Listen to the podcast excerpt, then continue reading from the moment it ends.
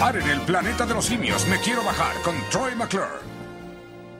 Auxilio, los humanos están escapando. ¡Quítenme las manos de encima, changos mugrosos! Puede hablar. He can talk, he can talk, he can talk, he can talk, he can talk, he can talk. I can sing. Ooh, help me, Dr. Zayas. Dr. Zayas, Dr. Zayas. Dr. Zayas, Dr. Zayas. Dr. Zayas, Dr. Zayas. Oh, Dr. Zayas. Dr. Zayas, Dr. Zayas.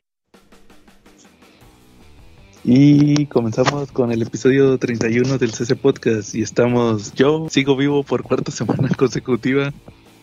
Carlos en Me quedo en casa. Y la calaca inmortal. Oye, hubiera dicho, hubiera dicho Joe, sana distancia o algo así. ¿No? Sí, para la, otra. ¿No? Así es. Muy bien, y como cada semana, pues vamos a comenzar saludando a todos nuestros amigos en Comentemos Comics, el mejor grupo para hablar de cómics en todo Facebook. Saludos a nuestro amigo David y a toda la banda en Comentemos Comics. Charlie, saludos esta semana. Y al Bebote, al famosísimo Bebote de los Silver Raiders y los Tortugos, que toda esta semana ha estado apoyando mucho la causa del servicio a domicilio en sus ratos libres porque no quiere que la gente salga. Entonces, Ah, nomás, nomás así ¿De se puede subir a la moto. sí, él sí se puede subir a la moto y está apoyando una causa de llevarles alimentos a las personas que no pueden salir de sus hogares. claro. Entonces, pues un aplauso para el Bebote, de verdad, unas fanfarrias, no sé si tengan por ahí el efecto, pero sí, una yo se lo pongo. porque está haciendo una gran obra. Muy bien. No, qué bien que estén apoyando. Pero y también me pidió que si podíamos echar a, a Santiago Coahuilas por el inodoro. Ok, pues vamos a echar por el inodoro a Santiago Coahuilas. Ahí va el pero jálale porque ese güey no se va, ¿eh? No se va. Cuatro veces, ¿eh? Se va. No, de que se va, se va. Órale. A ver si no lo tapa, güey. A ver si no se tapa, güey. No se tapa el excusado, no, bueno, ahí va. Muy bien, Charlie. Pues, este, cochino español esta semana. Totalmente seco, ¿no? Aquí en Cuernavaca no han salido grandes cosas, ¿eh? Solamente los dos, eh, los dos semanales y se acabó la ruta. Sí, oye, pues esta semana terminó el, ¿qué era? El Disease. Ahí vean el video que hicimos sobre Disease. Fíjate que hubo mucha respuesta hasta eso. Muchas gracias a todos los que comentaron el video en los diversos grupos donde se comparte nuestro contenido porque estuve viendo que muchos en muchos lados nos estuvieron poniendo las fotografías de su colección de DCs y sí, pues en muchos lados así se consiguieron las portadas así brincadas. De hecho, por ahí hubo un amigo que quería que le vendiera el la del número 3 de Wonder Woman, pero no, pues nada más es la, la que tengo. Y sí, en muchos lados así pasó. Bueno, y la- fíjate, esta semana, Charlie, en cochino español va a salir el Black Panther contra Deadpool en tomo. Ese ya había salido, ¿no? En semanal. Ajá, el semanal. Pues es lo que te comentaba, de que ya están saliendo en, en los semanales, los están sacando en TPB. Igual por lo mismo el DCs, no duden que, como les digo en el video, no duden que, que el DCs vaya a salir en TPB. Sí, no se espanten si no consiguen algo, algún número. ¿no? También Oye, el- ¿tú leíste el de Deadpool, el de Deadpool contra Black Panther? No, no lo leí, ¿tú sí? Sí lo leí. ¿Y No vale la pena que se arriesgan al coronavirus por, por leer eso, de verdad. Muy bien, sigan el consejo de nuestro amigo Charlie y no salgan por su cómic. No, no se Oye, arriesguen, no se arriesguen. sí. No se va a acabar tampoco, ¿eh? No, ahí va a estar, como es un TPB va a durar mu- mucho. No, y hace más que nada, ¿eh? Está chafa la historia de lo que le sigue. Sí, no, no creo que valga la pena arriesgarse por ese tomo. Es que es un Igual- fanservice nada más. O sea, dos personajes muy populares los ponen juntos en una situación y se acaba la ruta, pero pues es un fanservice. No te esperes gran cosa, no va a pasar nada que afecte la continuidad. No, no te vas a perder de nada si no lo lees. No, la verdad no es, no es así como que muy importante. Muy bien. Fíjate, también va a salir el semanal de Marvel, el Spider-Man Venom Double Trouble. Número uno, no sé, creo que es para niños ese. No estoy muy seguro. Sí, se ve muy raro el dibujo ¿eh? de la portada. Y se ve como que es para chavitos, entonces pues igual tampoco expongan a, su- a sus niños al coronavirus. por ese cómic de Spider-Man, así que nomás si van por el, por el super, ahí aprovechen y, lo, y cómprenlo. También, este, este sí, fíjate, va a salir en deluxe, en hardcover, el Spider-Man Life Story. Ese que estuvimos platicando de... ¿Quién era el escritor? Era Chip Zdarsky, ¿no? Sí. De Mark Con- Bagley, el dibujo. Con Mark Bagley, con su arte medio irregular, ¿o no se acuerdan cuando lo estuvimos checando? Sí. Sí. Este, Oye, ahora, ahora que estuve leyendo los True Believers que me mandaste, ese de, el que viene de Carnage, el de Carnage es de Mark Sí. Bagley, sí. ya es de Mark Buckley, y ahí dibujaba al Spider-Man muy parecido al de Eric Larsen, me fijé. Ah, sí. Pues es que, es que Y no, después de él, entró después de él. Sí, son unos números antes. eh, Sí, como que le todavía- decían, "Ah, hazlo, dibújalo igual que. Así les decían siempre, hazlo como el, como el que estaba antes, el popular de antes. Sí, porque ya ves que el de Larsen también se basa mucho en el de McFarlane. Sí. Y a, a mí lo único que no me gusta de Bagley es su Venom, ya lo he dicho varias veces. Sí, no, no, nunca me ha gustado cómo lo dibuja. Lo, lo dibuja muy, muy, la cabeza parece un huevo. sí, Sí, nunca me ha raro. gust- sí, nunca me ha gustado su, su Venom. Entonces sí, pues ahí sale ese cómic que eh, nada más haciendo una pequeña sinopsis, se trata de de si Spider-Man eh, es, es como dice Life Story, la historia de su vida, si él hubiera empezado en 1963 o 64 o 63. Entonces va- vamos viendo cada número pasa 10 años eh, de diferencia con el anterior y vemos, por ejemplo, eh, una historia de Spider-Man en los 60s, una en los 70s, 80s, 90s, hasta el 2000, me parece que es en el 2013, ¿verdad? Donde se termina Eh, la historia. Sí. Ah, no, ya me acordé, no, no, no, él empieza eh, en el 63, pero el número uno es en el 69. Entonces pues, empieza a brincar 69, 70, 79, 89, 99, 2009 y 2000, 19. 2019. Eh. Entonces ahí vamos viendo y cada vemos pues 60 años que pasan 60 años de Peter Parker. Y ahí vemos cómo cambia, es un what if prácticamente porque vemos cómo cambia la, Sí, la historia. Tiene muchos cambios la, la historia de, en ese cómic. Y sí tiene Sí. sus buenos momentos, pero de repente se pierde por ahí, ¿no? A mí me perdieron los últimos dos números. Ese del Civil War, Sí, sí, varios. que es Civil War y, y lo del otro, lo de The Other. Está Ah, ahí Morlun. Y el último es el de Superior Spider-Man. Eh, ahí en el espacio, ¿no? Sí, ahí me perdió. No, los primeros tres sí se me hacían interesantes. Los, los de los 60, 70 y 80. Ya los últimos tres este, no se hicieron tan buenos, pero no, ahí chequenlo si les interesa, chequenlo primero digital. Porque sí está cariñoso, cuesta 369. Y Charlie también va a salir el American Vampire Volumen 2 Muy a, bien, 300 a 400 pesos, 399. muy mal. Decían- y también, fíjate, ya también programaron que va a salir el Batman Long Halloween. Otra Oye, vez. ese es muy bueno. Pero ya le pusieron Black Label, ¿verdad? Sí, nomás porque le ponen Black Label. Yo todavía tengo la primera edición. Es muy bueno ese, ¿no? Sí, el Batman, el Batman Long Halloween, sí. Es de Tim Sale y Jeff Loeb. Ese sí, es- o va a salir en hardcover. no, es Black Label, entonces yo creo que es. Ah. este, o no sé, no, no me acuerdo. Creo que va a salir como Ese sí está choncho, ¿no? Quién sabe cuánto le Sí. gana. Está bastante choncho, ¿no? Sí, más o menos. Entonces son 12 números, de hecho, es un año. Entonces no recuerdo, no recuerdo.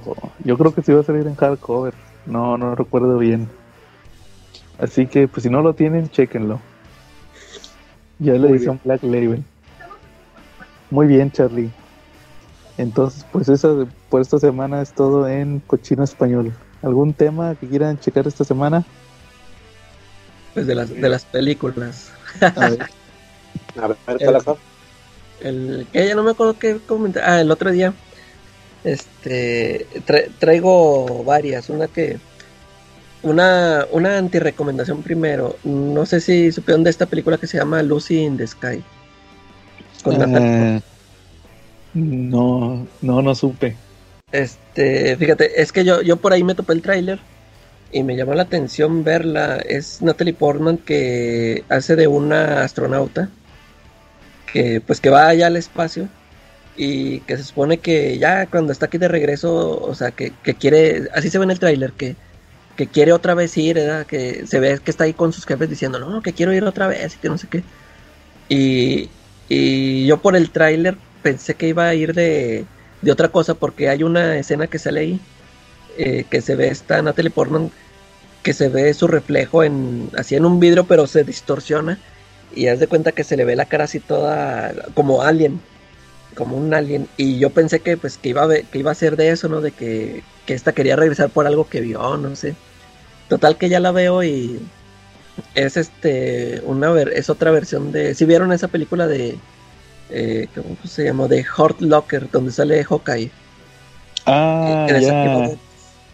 El donde tiene este estrés post- postraumático. Ándale, haz de cuenta que es la misma historia, pues ya ves que esa se trata de que este nada más allá era feliz, ¿verdad? que ya regresa Sí. a, su, a su vida con su esposa y se le hace bien aburrido. Él lo que le gusta que- es estar allá desactivando Ah, bombas, viviendo en arriesgándose con el riesgo de que se puede morir en cualquier momento. Sí, y haz de cuenta que esta es, se me figura lo mismo po- porque haz de cuenta, esta ya regresa de allá del, del espacio y está casada. No tienen hijos, pero haz de cuenta que un hermano de, de ella, este, pues es, es un padre irresponsable porque le deja a, la, a una chavita adolescente que tiene y, y este se va, no sé a qué se va, y se la deja a ella y ella, ella y el esposo le están cuidando. Y, pero esta regresa de, de allá del viaje del espacio y ella quiere volver, nada más quiere estar allá. Y total que, te digo, yo, o sea, yo pensé que iba a ser de, por lo que vi que la cara esa que se le deforma, yo pensé que iban a ser algo de extraterrestres y no, nada más es la pura vida de, de ella que se anda metiendo ahí con otro, con un compañero de ahí del, del trabajo y se, total que al final se vuelve loca. Este, pues fue, a lo mejor este, sí está interesante si quieren ver ahí un drama, pero yo lo doy como antirecomendación porque venía con otra idea que Ah, claro. y Oye, no fue oye, la que, lo que ¿y esperaba. ¿Cuánto tiempo pasó para que te dieras cuenta que no iban a salir los aliens? Desde que se vio esa imagen, haz de cuenta que se vio esa imagen y luego ya este pues ya no pasaba nada de no mostraba nada extraño, sino ya nada más se trataba de daban escenas de su vida y de cómo está batallando ahí con su sobrina y todo eso. Y Total que la acabé de ver porque, que pues, ya, dije- ya que salga el malito alien, el del abuelo Simpson, ¿no? No, de- luego, luego, como a los 15 minutos ya supe que no iba a ir de eso, pero pues ya la había descargado. Dije, no, pues ya la voy a acabar de ver. Ujú. Está, o sea, pues es un drama, está interesante para un drama, pero pues yo me fui desilusionado con otra idea que traía. Yo, yo lo que. Tú no has visto la de Annihilation. Sí, Annihilation. Como que, Sí, la- que- como que esperabas algo así, ¿no? ándale. Sí, o sea, yo por el, por el tráiler, como le, le vi la carilla así, yo, yo pensé que iba a ser algo de, de eso, pero no, pues se fue por otro lado. Maldito mentiroso, ¿no? Así pasa. Y, Sí. y la otra es este, ya ves que el, la vez pasada que, que les había comentado que había visto la de In the Tall Grass. Ajá. Este, ya ves que eso que habías comentado tú que te había gustado lo de los loops. Esto de que cómo, cómo se dio todo esto de que, que este, la, la pareja entró que por el chavillo y el chavillo entró por el novio y todo esto. Ajá. Hay una película, la, la volví a ver, no sé si la han visto, una que se llama Triángulo. Eh, no. Esa se las recomiendo, esa es una recomendación. Este, ahí les va nada más el- la pura premisa. Es este. Empieza la película con. Es una. Es una chava que es este. Tiene a un chavito. Es, es madre soltera. Pero haz de cuenta que te empiezan a poner escenas como cortadas mientras empiezan los créditos. Y, y, o sea, escenas así muy raras que está ella con el chavito y, y, y luego de repente cambia a que llega ella, esa misma chava, con, con unos amigos, o sea, se queda a ver con unos amigos que van a salir de paseo en un yate. Y si le dice, no, que tu hijo que no, pues ahí que lo deje en la escuela, pero llega esta, la chava así medio rarona. Total que ya pues van ahí en el, en el yate y se hace cuenta que los, los agarra una, una tormenta, de repente se ve que el, que el cielo se pone así todo negrote y los agarra una tormenta y, y los voltea. Y ya pues este ahí están, ya está volteado el, el yate y ellos se suben ahí, pues dicen, no, pues esperando a ver si ahorita vienen a rescatarnos o a ver qué onda. Y en eso de repente aparece un barco, un, barco tote, ¡ay! Ya esto está haciendo señales de que ayúdenos. Y luego está así enorme y dicen, ahí hay una persona, ya nos vio, ya, ya vi que allá, ahí viene alguien. Y se acerca ya el barco y pues ya se suben estos. Y no, pues este, se suben y luego el barco está todo solo. ¿Y qué? Hola, ¿y qué onda? ¿Qué? No, pues quién sabe, pues vamos a buscarlos, pues está así bien grandotote. Y andan buscándolos y no encuentran a nadie. Y este de repente, haz de cuenta que la chava así se empieza a portar así muy rara, ¿no? Así de que "Eh, esto se me hace muy raro, como que yo conozco este pasillo y que no sé qué. Y, el chavo le dice, no, pues es que todos los, los barcos estos son iguales, los pasillos se parecen y no sé qué. Total que la chava empieza de que, que vi a alguien para allá, que pasó por allá y que...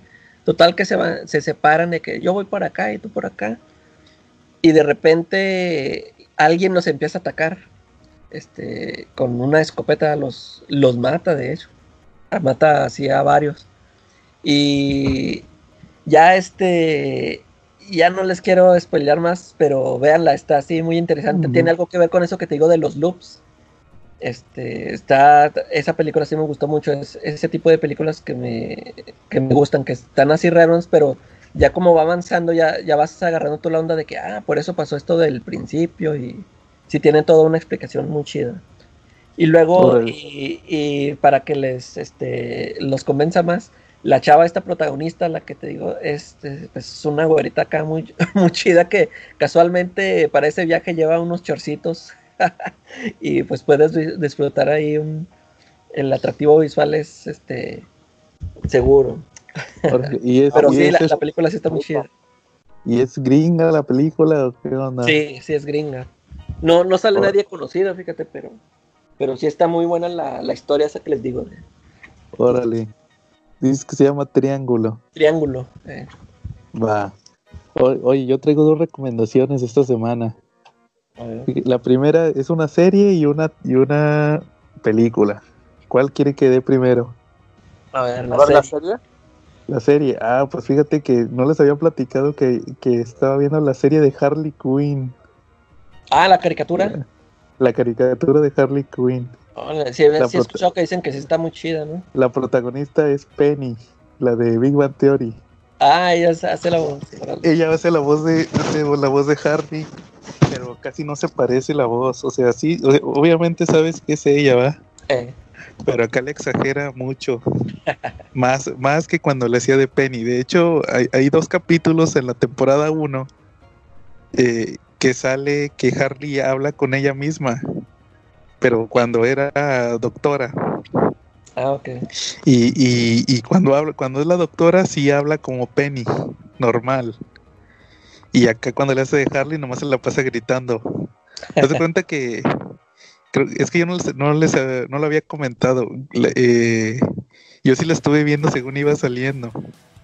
Salió la temporada 1 y y se cuenta que como duró como unos dos meses, me- yo creo que menos de dos meses en lo que salió la temporada 2. Ah, ¿Te das sí, cuenta son- que la- Sí, estuvo raro.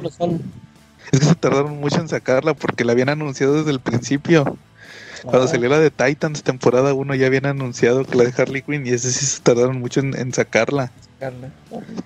Entonces, haz de cuenta que la temporada 1 se trata de que es Harley que deja al, al guasón, va, lo, lo abandona. Y, y es amiga de Poison Ivy, va. Y, dice, no, que por fin me hiciste caso, va, de que ya no andes con él. Y pues es- lo que vemos es, es más o menos lo que pasa en los cómics de que quiere buscar su independencia, va. Los cómics actuales. Que quiere buscar su independencia, entonces se hace cuenta que lo primero que hacen es que ya nadie la pela porque ya, de que no, pues es que tú eras la novia del guasón. Y ahí se anda tratando de dar su, su reputación y lo primero que es quitarse su traje, el clásico de Harley. Y ya se pone su traje, eso se usa que usa actualmente, ¿va? Entonces, este, primero, ahí anda buscando archienemigo y todo, ¿va? Que de hecho ella quería que su archienemigo fuera Batman, pero resulta que su archienemigo es, es, es Robin, es este, este Damian. Demian, órale.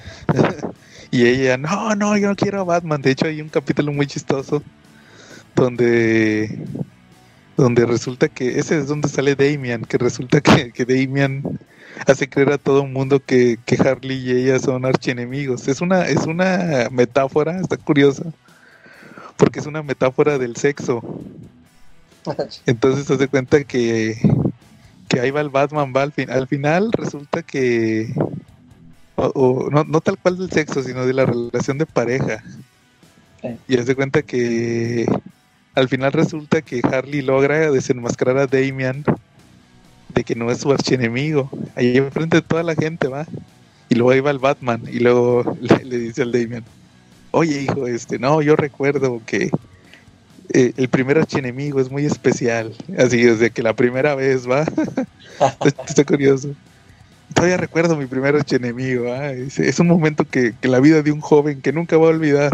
Así, por eso te digo que es como una metáfora. Eh, Y resulta que, que, que Harley, te digo, está buscando como que identidad propia, ¿va? Y luego, no, pues también se hace un, un equipo. Haz de cuenta que, que su equipo es este, es Clayface. Clayface, pero no es Clayface así como en, como en los cómics, así rudo. Te lo ponen que es bien exagerado. Es un vato, haz cuenta que es un, es un vato que está loquito. El Clayface te lo ponen loquito que se transforma en, es un actor. Dice haz cuenta que te exageran mucho el que sea actor. Porque dice ah, no no ¿qué, qué me voy a transformar en un no pues te vas a transformar en un policía y cuál es la historia de este policía está divorciado sí soy yo el policía que amablemente viene con el con el transeúnte pero en el mi interior estoy eh, con el debate de so- sobre eh, pelear por la custodia de mis hijos. vamos, el vato se lo exageran mucho, está chido. El- la voz la hace este vato de este no es que para los que hayan visto de un patrol era el que le decía Mr. Nobody que, que es este güey que sale en la de no sé si vieron la de Corazón de Caballero la de Heath Ledger Heath Ledger, eh. tenía un amigo, el güero. Porque ya ves que sale Jarvis también. Ah, sí. Sale Jarvis, que era el que le hacía los títulos.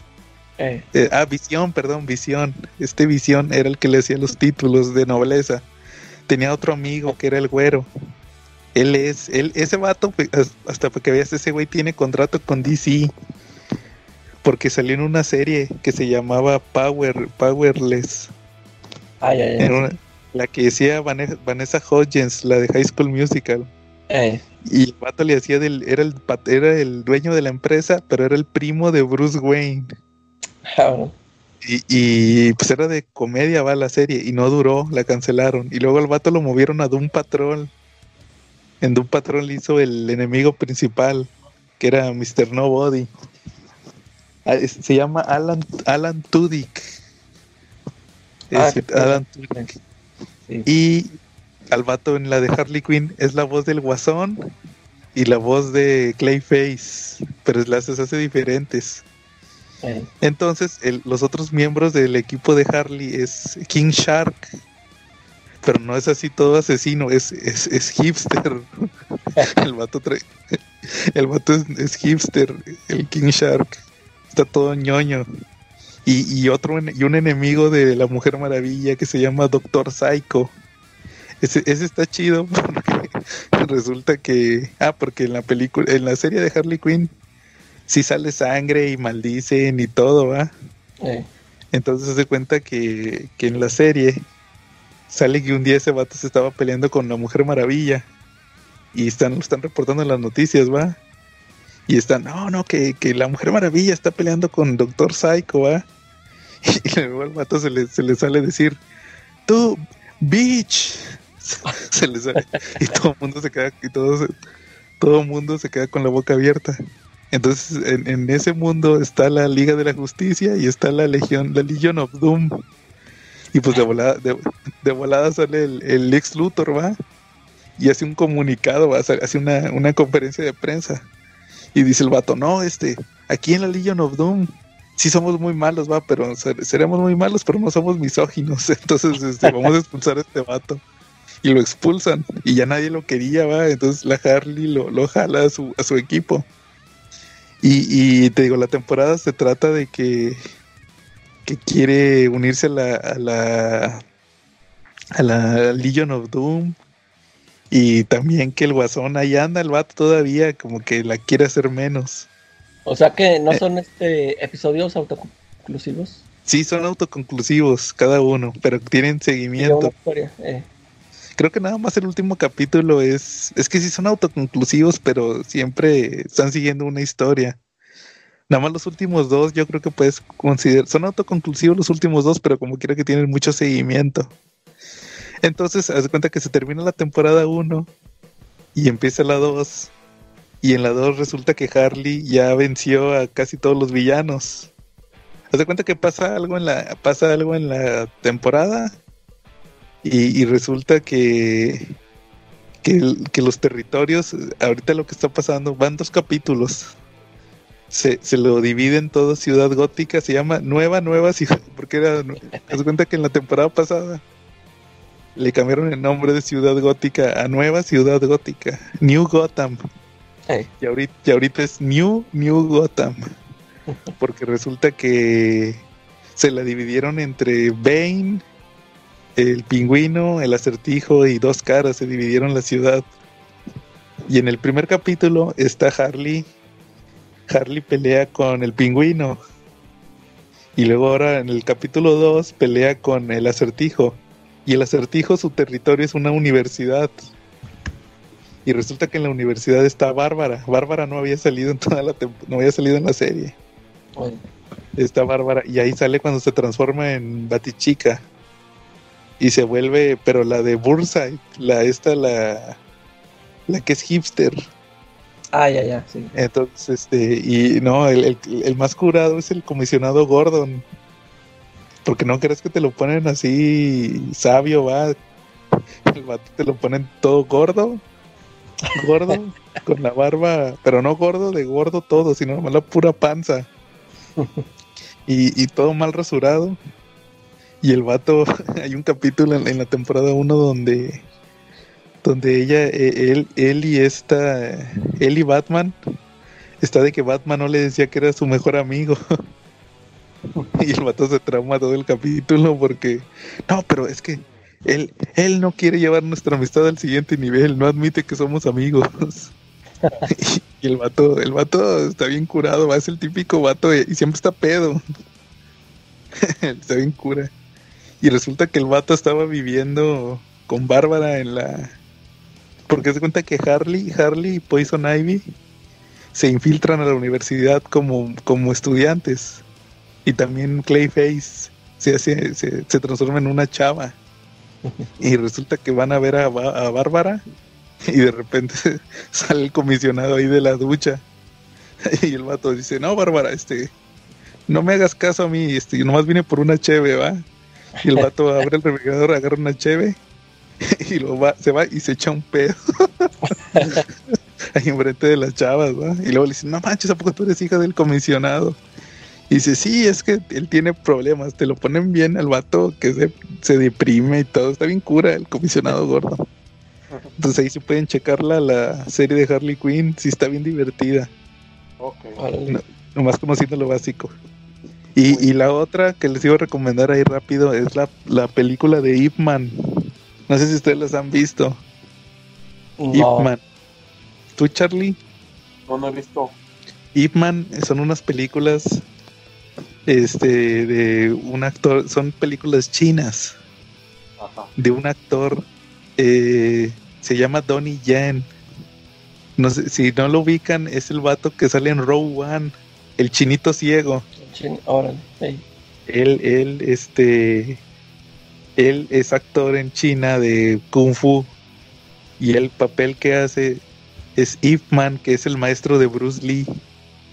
Él fue, es un, está basado en una, en el maestro de Bruce Lee. Se llamaba Ip Man. Entonces él tiene una franquicia de películas eh, que es Ip Man y ha llevado cuatro películas. Hace poquito salió la 4, Ip Man 4. Órale. Entonces, este. Eh, ya, ten- ya tiene como unos 15 años que sacó todas esas películas. Entonces, la, la última acaba de salir este año, ya es la última. Entonces, este. prá- prácticamente lo que pasa es que el vato va a San Francisco de China, porque todas las películas pasan en China. De hecho, hay, hay una donde pelea con Mike Tyson. Sale, sale Mike Tyson, le hace de. Pero es que está bien fantasiosa porque le hace de un empresario estadounidense que casualmente era negro en los años 40. Y, y el vato boxea contra, contra Iman, va, y el vato usa Kung Fu contra el boxeo de Mike Tyson. Entonces, este, ya la 4, pues se trata de que ya son sus últimos años y el vato va a Estados Unidos a ver a Bruce Lee. Y ahí para no spoilear mucho la, la película, por qué va, pero se topa ahí a, a, a Bruce Lee, ¿verdad? Que era su, su alumno. De hecho, él es el que le manda el, el boleto de avión. Va a- ahí a San Francisco. Y pues típico que se topa con los típicos gringos que son racistas y que quieren eliminar el barrio chino. Y ahí pelea contra este, ¿cómo se llama este actor? El, el villano es, es Scott Atkins, que es el vato que sale en las de... eh, eh, él tenía un personaje que se llamaba Boica, no sé si han visto esas películas. Las Así se llama. Indisputable, Indis- Indis- Undisputed se llaman esas películas, no sé si las han visto. Es que sí me suena el nombre del actor, pero no, lo- no lo. Es Scott Atkins, es un vato es un vato que hace películas de acción. Su personaje más famoso es uno que se llama Yuri Boyka, que es un ruso. Entonces ese vato dices, no manches, un vato, este vato contra Ima, contra Donnie Yen. El vato es, es el típico kung fu acá tipo Jet Li, Eh, acá donde vuelan y todo. Entonces, este, tipo el tigre y el dragón, donde hacen así sus vuelos, entonces también está medio Eh. fantasioso. Sí, casi, de hecho a mí casi no me gustan ese tipo de, de películas de kung fu porque ya ves que vuelan y todo, ¿va? Entonces como que no, pero ahí sí está chida. Entonces ahí, ahí chequenla si pueden, la de Ip Man 4. oh, Muy bien. Pues, ¿cómo ven si ahora sí ya pasamos al... Yo traigo Tema un tema ligerito, nada más iba a hablar A ver, un número. ¿Se acuerdan que la vez pasada platicamos un poquito de G.I. Joe? No me acuerdo si fue al final del programa o fue, Sí. se llama tras el programa, en los, fue en, en los tras bambalinas. Fue en el programa, ¿no? Así es. sí. Ok, y ves que ustedes me dijeron, ah, pues hay que platicar un poquito de G.I. Joe. Este, yo quería platicarles de un número en especial. A ver, puede? Sí, claro, Órale. adelante. Bueno, les voy a platicar de un número que para mí es muy importante de G.I. Joe. Este se llama Intermedio en Silencio o Interlude in Silence, algo así en inglés. Este fue publicado en marzo de 1984 en Estados Unidos en el número 21 de G.I. Joe. Y curiosamente aquí en México fue publicado también en el número 21, pero en el abril de 1989. ¿De qué va el cómic? El cómic está interesante porque no utilizan ningún, ningún sonido. Durante las 24 páginas que dura el cómic, no aparece ninguna onomatopeya, no aparece nada, no se, no se ve. O sea, no hay ninguna palabra que salga de, de la boca de los protagonistas, ¿vale? O sea, sí aparecen, aparecen referencias numéricas, por ejemplo, cuando Destro está viendo una computadora, pero no aparecen palabras como tales, o sea, no, no aparecen globos con diálogos, ¿sale?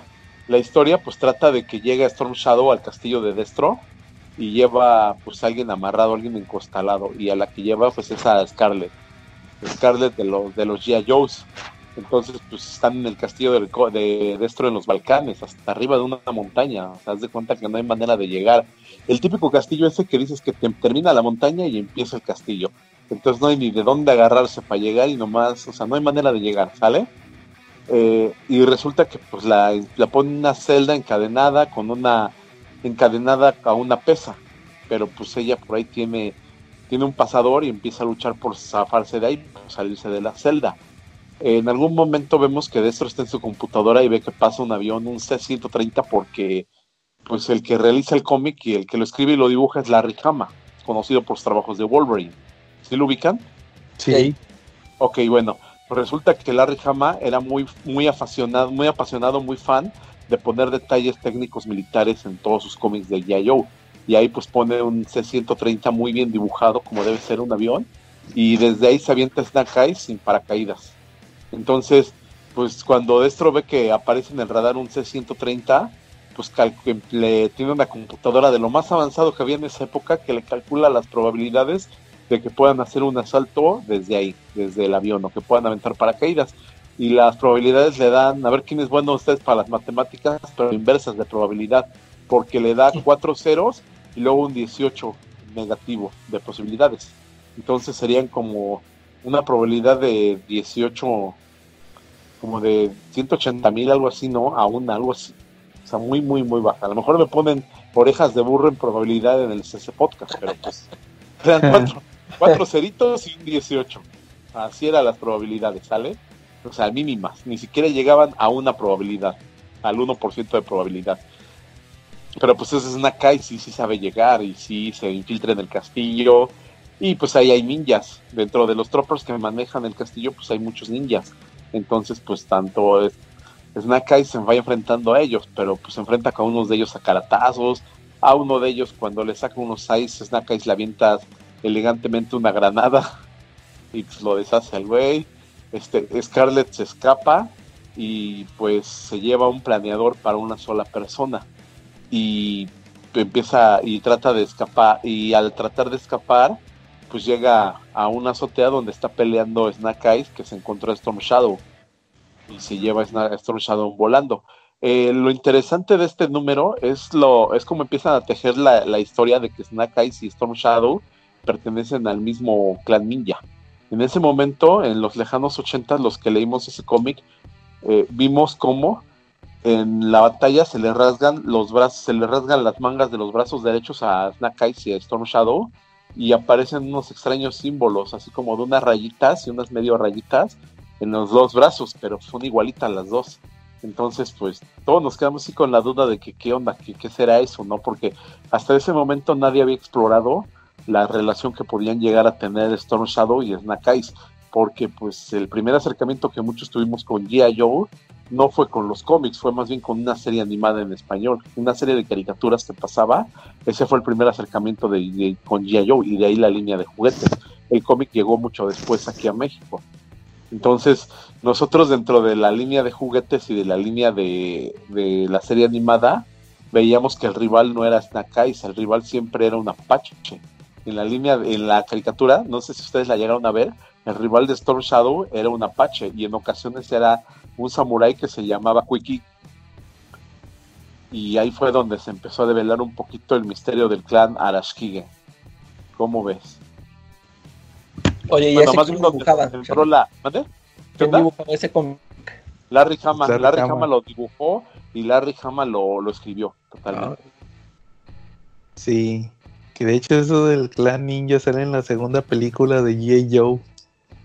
Esa que ya no estuvo tan chida, la de la roca. Exacto. Ahí sale, ahí sale toda la historia del clan. Que, que de hecho en esa película sale esta actriz que luego le hizo de Electra en la serie de Daredevil. Ah, la de Daredevil. eh. Ahí le hace de la prima de Storm Shadow, pero era buena. Sale Bruce Willis también, ¿no? Sí, Bruce Willis y La Roca y entre varios actores. Ahí la de la de G.I. Joe 2, que la retrasaron como un año. Oye, yo les voy a dar un dato curioso, fíjate, ahorita que me acordé de, de G.I. Joe. En Netflix está la- una serie que se llama The Toys That Made Us. Ya la he comentado anteriormente, la de los juguetes que nos hicieron. Ah, sí. Claro. Es una serie que se de- que se trata, que es un documental que se trata sobre eh, los juguetes de los ochentas y setentas, pero principalmente ochentas. Entonces los primeros capítulos pues se dedicaron a el primer capítulo se dedicó a Star Wars porque dicen que el boom ochentero de los juguetes fue por Star Wars. Claro. También hay capítulos de Barbie, de Lego y de Hello Kitty, ¿va? Pero los más interesantes pues es ese de Star Wars. ¿Cómo? El de He-Man también está bueno. Sí. He-Man, Star Wars, G.I. Joe, Sí. Transformers. Y en ese de G.I. Joe te platican por qué. ¿Ustedes sabían por qué el traje de, de Snake Eyes es todo negro? ¿Alguna idea? Yo llegué a ver la serie, yo vi el capítulo, pero ya se me olvidó, porque es todo negro. No, pero el origen, el origen del juguete, ¿por qué es negro? Y no, no, no. Yo vi ese Porque- capítulo, pero no recuerdo por qué. ¿No te acuerdas? Ah, pues mira, Charlie, fue porque. más o menos. Porque resultó que cuando sacaron la primera línea de juguetes y se le iban a presentar al. al el proyecto, iban a presentar el proyecto, se dieron cuenta que los juguetes salían muy caros.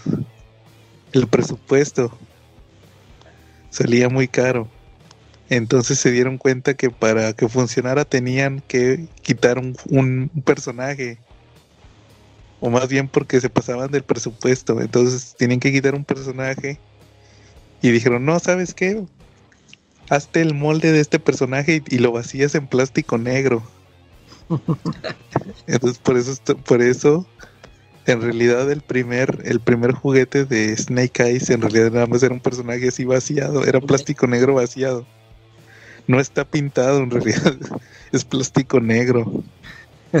Pero se ahorraban, se ahorraban el detalle de un per- de un, de un personaje, ¿verdad? De una figura. Eh, Por eso Snake Eyes es- su traje es negro, no, en realidad era porque se ahorraron todo el trabajo de un personaje. Oye, más o En menos que esa es la misma historia del traje negro de Spider-Man, ¿no? Eh, la, hist- la historia del traje negro de Spider-Man. Yo tengo entendido que era un traje de de moléculas inestables, pero eh, te- no, yo tengo No, entendido En cuanto a los juguetes, ya ves que se supone que esa serie de Secret Wars salió Sí. por para vender una línea de juguetes sí, de Secret Wars. eh, y luego pues como estaban vendiendo a todos los monos que el Spider-Man, el traje de Spider-Man se les hacía muy complicado hacerlo en, en figura. Sí, los- tienes que ver mucho detalle. Y, y por eso dije, no, pues invéntate un traje todo negro para que para no estar batallando. Mm. Yo creo que sí, igual ahí tenía la idea porque ya el traje negro ya se lo había puesto un fan. Se los, se los, la idea se las vendió un fan. Ya la tenían ahí. Entonces yo creo que sí se han de haber acordado del traje negro. Y han de haber dicho, ¿sabes qué? Pues úsalo para los juguetes, ¿va? Eh, Y ya, y ya salió después en la historia. El traje negro de Spider-Man. Pero sí, sí tienes razón. Ahí nada más de un solo color. Entonces Snake Eyes por eso es de color negro. ¿Quién diría que se volvió el personaje más popular de G.I. Joe, no? Sí, de hecho eso lo menciona, de que el personaje más popular de G.I. Joe es un personaje que nada más se sacó para Para relleno, ¿no? ahorrarse, para ahorrarse el, el trabajo. Y eso prueba la sublime labor que hizo Larry Hama y muchos guionistas con él, ¿no? Para darle personalidad al person a esa figura, ¿no? A ese, a ese personaje y que se acabó comiendo a todos, ¿no? Ujú. Así es, sí, de hecho, me acuerdo que hasta en la película de G.I. Joe te lo ponen que era un chavito güerito y todo. Sí, Y el gran misterio de por qué usa su traje negro. exacto. Y de eso hablaremos en siguientes números de, de nuestro podcast, porque pues esa es la primera parte de la historia de una serie de investigaciones que realice sobre G.I. Joe. Muy bien, Charlie. Entonces, pues nos quedamos al pendiente de tu siguiente entrega de la historia de G.I. Joe. Perfecto. Muy bien. Entonces, ahora sí, como ven si pasamos al tema principal? Oye, pero hay que preguntarle algo a la Calaca primero. A ver, Oye, Calaca, ¿por qué estás tan elegante? Pues porque yo es el especial de Todd McFarlane. Muchacho, Ustedes no lo, no lo ven, pero el Calaca está de smoking en este momento. ¿por qué tan elegante, Homero? Y es porque es el especial de McFarlane. Sí. Así es, la Calaca usa sus poderes mágicos de, de brujería para que saliera en la tómbola Toco McFarlane, como le había dicho la semana pasada. Cambié el papelito como Doctor Manhattan. Ándale. Entonces sí, salió Todd McFarlane. Y pues es el tema principal. ¿Ustedes de dónde conocen a Todd McFarlane o cuál fue su primer contacto con él?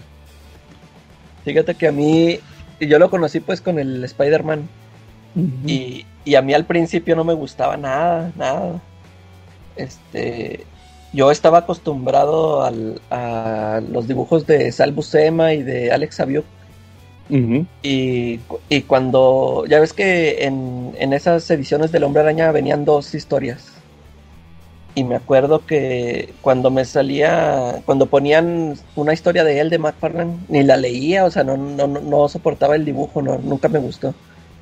Porque, te digo, yo estaba acostumbrado al, al estilo este que traían los otros y estos, este, se me hacía, ya es, pues ya es como dibujan las personas, o sea, feos, o sea, no me gustaba su estilo, o sea, veía todos los personajes feos y cómo estaba el hombre araña todo retorcido, a mí no, no, no me gustaba. Yo me hice fan hasta que ya lo vi en Spawn. Este, Órale. Sí, en, en el Hombre Araña nunca me gustó. Este, nu- nunca lo entendí porque como que yo andaba con, venía con otros estilos que me gustaban más. Y hasta que lo vi en el, en el Spawn, que vi un cómic y ya que me gustó, como que me gustó también mucho cómo se veía con el dibujo, el color digital. Y, y ahí me di cuenta, dije, ah, pues este es el mismo que, que dibujaba en Spider-Man. Me acordaba de la firma. Y dije, ah, pues aquí ya dibuja más chido. Y ahí ya fue cuando me, me empezó, ya le empecé a agarrar la onda ya a su, a su estilo, ya hasta la fecha ya revisito esos números y digo, ah, mira cómo no me gustaba antes. Ahora sí ya me gustan mucho su- sus dibujos. Todd McFarlane. Yo, el primer contacto que tuve con él fue con Spawn también. Con la película de Spawn. Ah, con la película. Sí, yo creo que fue lo primero que supe de McFarlane. Y indirectamente, pues con su personaje, uno de sus personajes más famosos, con Venom. Él es co-creador de Venom. Entonces sí, ahí fue cuando yo, que Venom, y lo no, pues co-creado por Todd McFarlane. Y ahí fue cuando ya empecé a ver que no, pues que él había sido dibujante de, de Spider-Man y que ahí le tocó ser el dibujante de cuando apareció Venom. Y aparte también que después tuvo su personaje Spawn, que es muy parecido a Venom, prácticamente. Así fue como yo lo conocí. ¿Tú, Charlie? Ah, yo lo conocí, empieza en la música, yo lo conocí en la época de novedades editores, en la revista del hombre del cómic del asombroso hombre araña, y, y la verdad a mí sí me llamó la atención su dibujo desde el principio. No, sí me gustó muchísimo, eh, me llamaba muchísimo la atención el trazo que hacía, la muchísimo el detalle que ponía en sus telarañas, eso me gustaba, la- lo dinámico que podía hacer del hombre araña, eso, eso me latía. Y como dato particular, también tengo un número de, de G.I. Joe que fue dibujado por Todd McFarlane, el 60. Órale. Y también él dibujó para G.I. Joe. ¿Cómo Fíjate ves? que no sé si ustedes hace unos años McFarlane grabó un video donde enseñó todas las cartas de rechazo que tuvo de las editoriales. No Ah. sé si ustedes lo vieron. No, no, lo Eran vimos. fácil más de más de 150 cartas existiendo. donde le decían que él no sabía dibujar y que me estaba, "No, ¿sabes qué? Síguele, síguele. Entonces, este, él eh, al final, pues entró en DC primero. Hizo portadas de Batman. De hecho, él tiene una portada muy famosa de Batman donde saca su típica pose esa donde saca su, su capa su capa infinita y nada más se ve la sombra de Batman que está abrazando a una chava. Eh, Y luego le tocó a él dibujar el Batman año 2, Una joya. como, entró como relevo de Alan Davis. Y claro. Entonces de ahí, pues prácticamente él colaboró en eso, pero luego como que no encajó muy bien en DC y se fue a Marvel. Entonces en Marvel empezó en el Incredible Hulk, que de hecho hizo varias portadas bien famosas, como esa de... A él le tocó la, la época de Mr. Fixit, ¿verdad? sí, Que lo dibujaba así con la cabeza bien rara. sí, to- todo, parecía un gorila, no sé qué. Sí, con la cabeza bien extraña. Y luego le tocó ahí también esa portada de Wolverine, Eh, Donde se ven las garras de Wolverine y también aquella donde sale el que está Spider-Man abajo y, y Mr. Fixit arriba, que están peleando. ah, sí, Entonces ahí pues duró varios, varios tiempo ahí con Peter David en su época de, de Hulk. Y de ahí después se pasó a Spider-Man con Michelini. Y pues a él le tocó el mero Spider-Man 300, donde dibujó a Venom, que es lo que yo les digo, que él es Claro. co-creador de Venom. Y de ahí pues agarró mucha popularidad McFarlane. Es que es la época de la época de los rockstars, eh, que también estaba Jim Lee y Rob Liefeld. Entonces eh, aquí a McFarlane le, le dieron su propio título, el de Spider-Man, que sacó su historia de Tormento, que él escribió. Se me hace que ese fue el primer cómic que él, que él también escribió. sí, que muchos dicen que no está tan chido porque no pasa nada. ¿Ustedes qué, ¿Ustedes qué opinan de eso de Spider-Man? Pues sí, yo, sí me fijo en. Ya cuando lees la historia, sí dices que, pues no, este. Si hay muchos. Sí, sí se nota cómo. eh, rellena la. O sea, las 20 páginas con. O sea, con nada. Y de, de repente. Pues creo que. Nada más se ve que el, el lagarto va caminando por ahí. Y luego cambia a unas escenas con Peter y Mary Jane que. O sea, no. No, nomás están platicando y luego otra vez allá con el lagarto matando. Sí, sí se nota ahí su, su novatez. Sí, pues que no tenía la capacidad él realmente de, de desarrollar un argumento. Eh, De hecho, fíjate, me estaba acordando, nomás como dato curioso. Yo me acordaba que él había hecho una miniserie de Hawk and Dove en DC, No, Hal- hecho- Halcón y Paloma. no, de hecho, este fue Rob Liefeld el que Sí, dibujó. eso era lo que iba.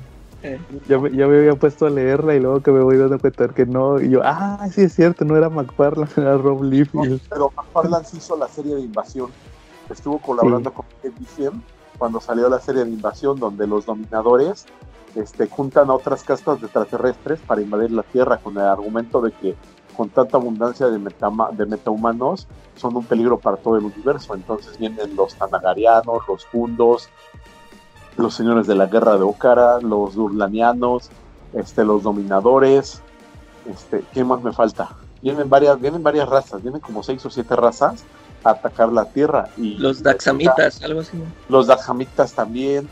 Y le toca a Kate Bixen escribir esa miniserie que, que fue de los eventos más importantes de- del 89-88 fue. Este, aquí en México fue publicada como por los 90, en el 92 más o menos, 91. Ah, sí la sacaron aquí. Sí, sí la sacaron aquí en México.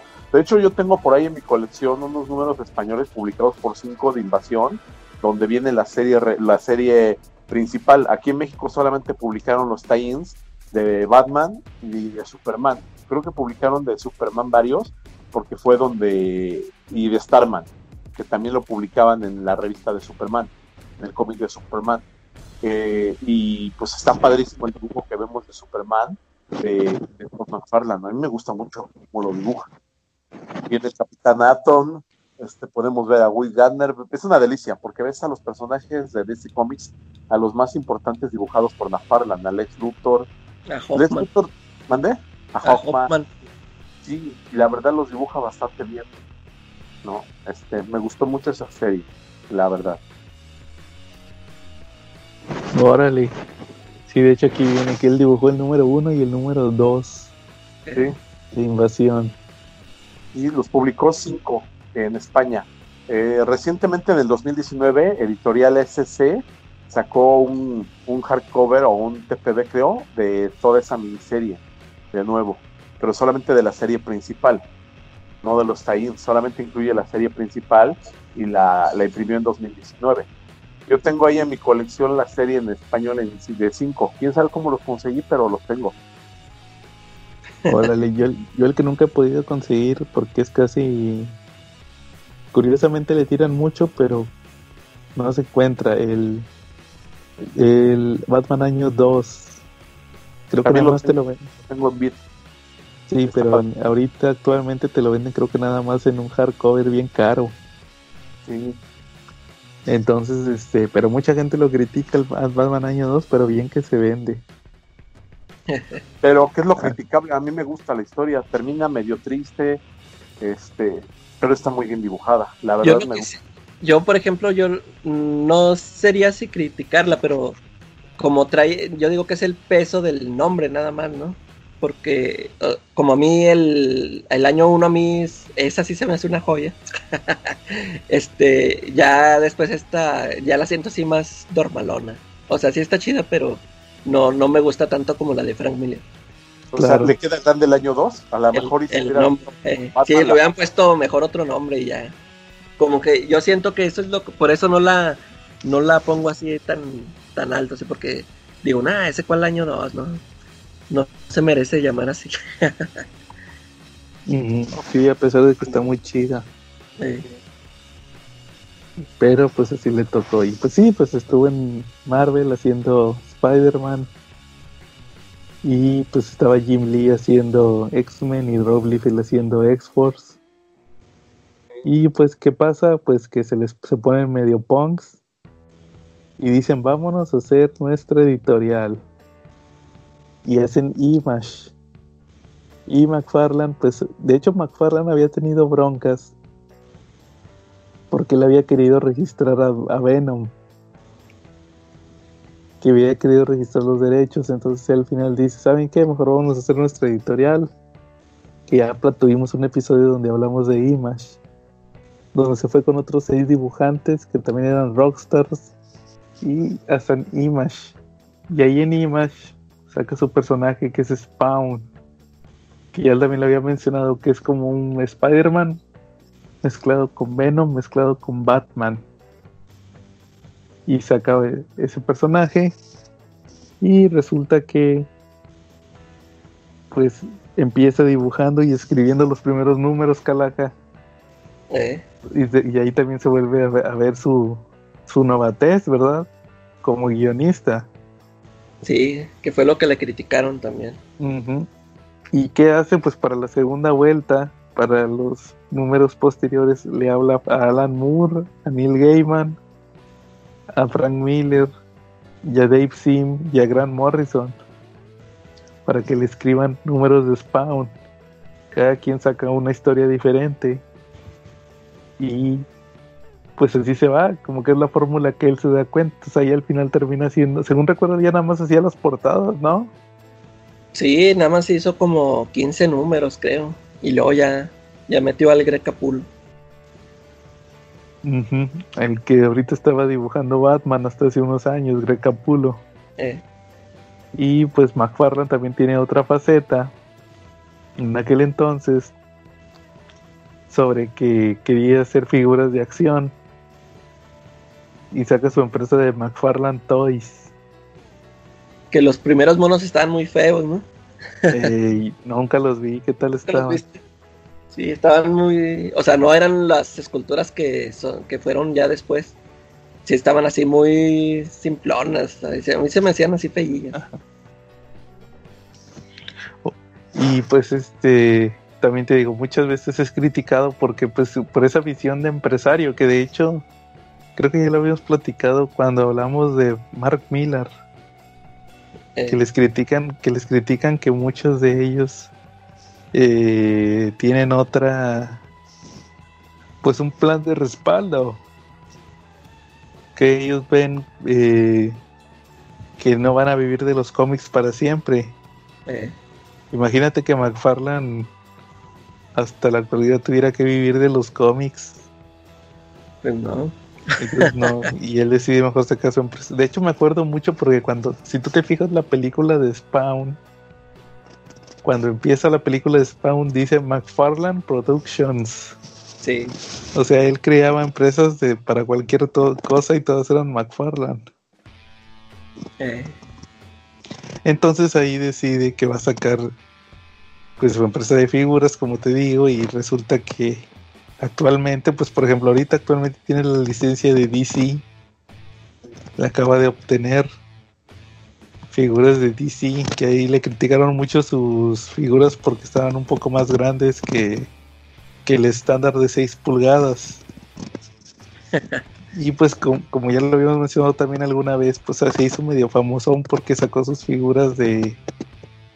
de... ¿De quiénes eran? De, de dragones, ¿verdad? sí, hizo de, de dragones, de monstruos, de, de rock, de rock stars. Yo me acuerdo que hace, hace unos años, yo creo que unos 5 o 6 años obtuvo la licencia de Walking Dead. Eh, Y también ahí pues se dio cuenta que con esa licencia le iba a hacer. Entonces McFarlane al final fue una persona que no vivió 100% de los cómics como muchos, que eso pues él tuvo una visión. Y de hecho pues actualmente sigue sacando el cómic de Spawn, me imagino que es el de Image. Ese y Savage Dragon son los que tienen más números, ¿no? sí. Sí, como Entonces- dice, o sea, lo sigue publicando, pero si nada más viviera de eso, pues no, no lo haría porque el, el cómic de Spawn al principio sí fue muy popular y era el más vendido. Pero actualmente en- ya vende poquito. Ya nada más porque lo puede sostener el mismo McFarlane. Estaría bueno que le sacara un final, ¿o tú cómo ves? Sí, a mí, a mí sí me gustaría. Hasta ahorita, bueno, lo, lo más reciente no lo, todavía, todavía no llego ahí, pero así como para decir de que ya, ya le está alargando, ya no sabe ni qué hacer, pero por ejemplo, lo último que yo leí que es antes del 250, a mí todavía sí se me hacían buenas las historias, pero yo digo que ya va a llegar un momento en que a lo mejor sí lo va a terminar, si es que este a lo mejor no creo que las bueno por como es él ya ves que siempre que quiero romper el récord o que no sé a lo mejor sí quiere tener Spawn ahí para siempre no sé. Pero ¿cuántos números tendría que vender o publicar Spawn ininterrumpidamente para poder llegar a batir un récord? ahorita ya lo rompió 500. ¿Dónde? ¿eh? ahorita ya rompió el récord con 301 números Ok. pero ¿Por qué pero ¿Por como rompió? que- ¿Porque estos son números de él estar ahí produciéndolo, armando el Sí. guion o dibujando? O, o? Fíjate, y es este, es, era el, era el récord de más números independientes. Pero tiene como una trampa porque el, el que tenía el título era Cere- el, el creador de Cerebus. Y ese, por ejemplo, ese creador, él, él sí lo escribía y lo dibujaba. Y ya ves que McFarlane ya, o sea, sí, él es el que lo sigue escribiendo, pero pues nada más dibujó como 15 números. Ajá. Y el, y el otro sí hizo todo, todos los 300 números, sí, de eso sí se encargó él. Y aquí ya McFarlane pues ha tenido un chorro de ayuda de, de otros, es- es- este, tanto escritores y pues dibujantes. Es que es muy pesado, ¿no? Escribir y dibujar debe ser lo más pesado del mundo, ¿no? Escribir y dibujar un cómic al mes, ¿no? Eh. Y Y, es como- y ya- y como que su meta es que sean como, como Superman y Spider-Man, o sea, de que, que siga siempre ahí en la, en la conciencia del, del fan, o sea, que, que pasen años y años y todavía se siga, toda la gente siga conociendo Spawn, pero por eso Sí. también dudo que quiera darle un final, terminar. Sí, pero, pero sí está muy complejo eso de hacer un cómic y escribirlo y dibujarlo el mismo. El mismo, sí, le doy la razón de por qué no lo hace, porque es muy complejo. Creo Sí. que el único que sí lo hace es el dios Oscar González Loyo. Pero no, no, no, no compares, ese está a otro nivel, acuérdate. Tiene ayuda de Ujú. los extraterrestres. Sí, ¿no? Claro. Oigan, chicos, y si ustedes tuvieran que elegir un cómic de McFarlane, si de repente se les apareciera un hada en un color vestido, vestida con un color verde perico y les dijera, te voy a hacer que te aparezca en tu colección de cómics un cómic de McFarlane, el que tú quieras, ¿por cuál se irían? Solamente uno. ¿Y por qué? El Spider-Man 300. Venom, ¿verdad? Sí, porque se me hace un número muy significativo que, que no es imposible de conseguir. Ajá. Pero yo creo que es el epítome de, De su carrera. de, sí, de, de la carrera de Todd McFarlane en Marvel, cuando le tocó hacer el número 300 con esa portada icónica. Igual el... eh, ya ves tú, su portada del Spider-Man número 1 también es bien icónica. Eh, Ah, pero, pero ese cómic no, güey. Ese, ese sí no está chido. Sí, no, ese no, no. Pues. Los brazos y la bailarina durante todo el número no, no es lo mejor que he Sí. hecho. Sí, pero el Spider-Man 300 de Michelini, sí, ese sí. Ok. sí, sí, está chido. ¿Tú, Calaca? A mí, um, pues yo uno, eh, uno que no ha salido porque yo es el que estoy esperando. el, el segundo crossover con Batman sería ese. Uno que an- anunció que lo iba a hacer junto con Greg Capullo y nunca lo hizo, nunca lo sacó. Sería ese o, o- y también o que terminara el de Image United. Ya es que también se quedó a medias. Mm, Oye, eh, él hizo el primer crossover de Batman con, con Spawn, ¿verdad? Sí. Y luego des- mu- ya después, mucho tiempo después, se anunció otro, y, pero pues nunca lo, nunca lo hicieron. Sí. Oye, ese Batman que salió en ese crossover, ¿cuál era? ¿Era Bruce Wayne o le tocó al Batman de Nightfall? Al, ¿cómo se llama? Ay, al... A la Vale. Rafael, no, no, es Bruce. era Bruce. ¿No le tocó a John Paul? No. No, No, es Bruce y es el de, el de Dark Knight Returns, Charlie. Ok. De hecho, de hecho, fíjate, el otro día yo lo verifiqué. En el cómic de Spawn Batman dice, este cómic entra dentro del canon de Dark Knight Returns. eh, sí, por eso anda hablando igual ahí el Batman. Todo, Sí, porque lo escribió Frank Miller. eh, Y es canónico dentro de Spawn, ¿verdad? Por lo del Batarang. eh, y eso se me hizo chido. Muy sí. bien.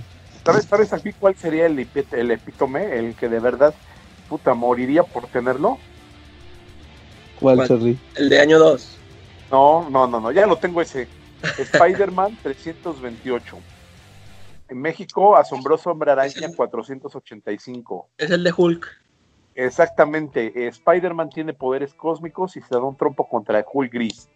Llega Sebastian Shaw al desierto y, y le dice a Hulk que por qué no se da un trompo con Spider-Man.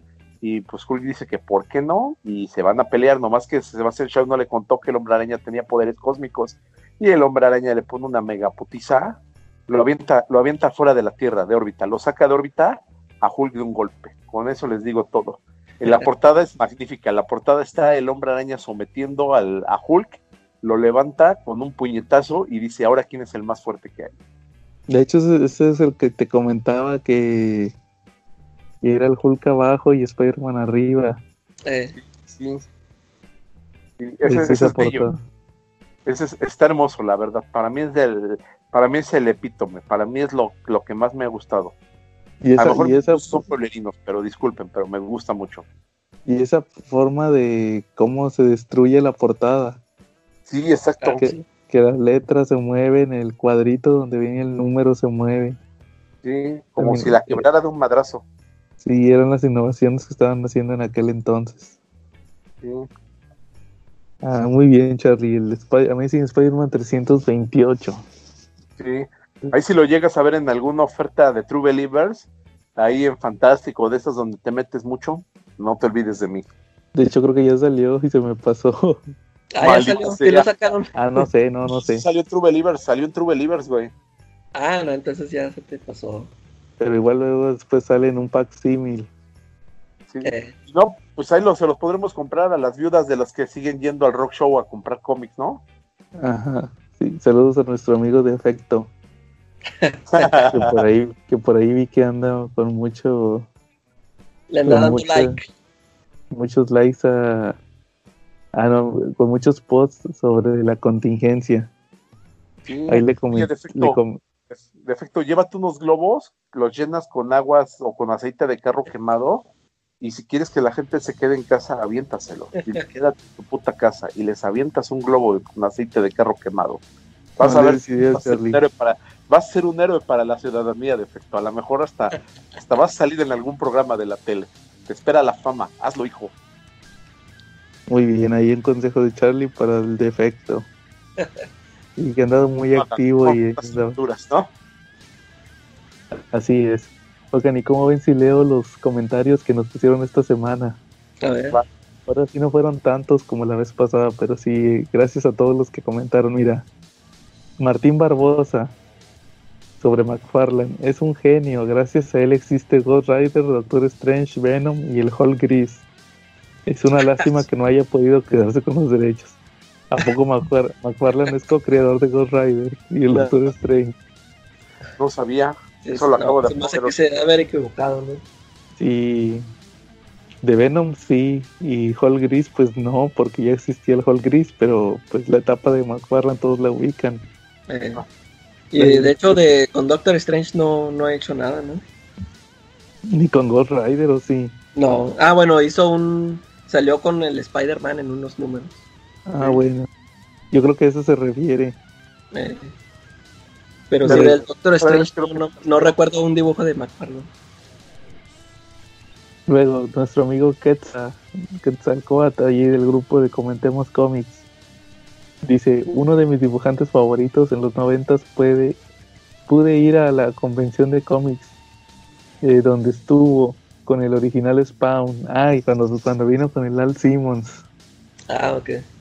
y después en la tienda de autógrafos, en la tienda de autógrafos que dio. Ah, caray. En la tienda de autógrafos, sería la firma de autógrafos que dio. Efectivamente, Eh. es que la emoción le quebró la, le quebró Sí. los dedos y ya lo escribimos.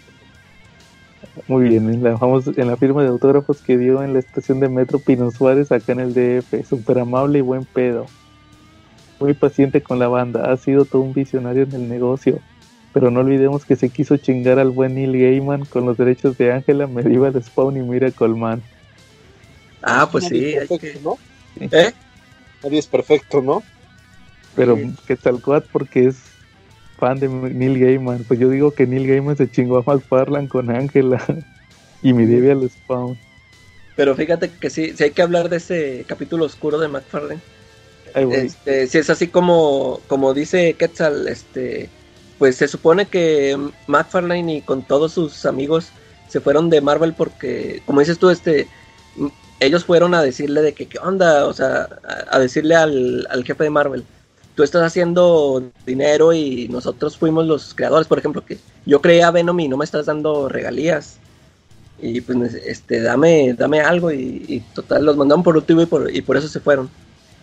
Y se supone que McFarlane este, por eso hizo su título para que ya nadie le robara y, y él le estuvo dando trabajo a, a escritores y dibujantes diciendo como que él, él no iba a hacer lo mismo que la, la maldita corporación de Marvel.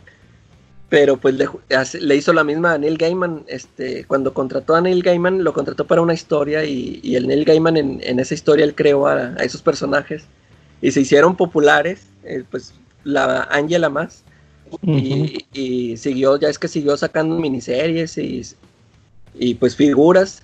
Y entonces el Neil Gaiman empezó a reclamar de que, ah, pero no me estás dando a mí regalías de todo lo que está generando Angela. Y no, no, no. Y ya después también McFarlane le hizo la misma. No, pero es que tú los creaste para mí, que aquí dice en el contrato y bla, bla, bla.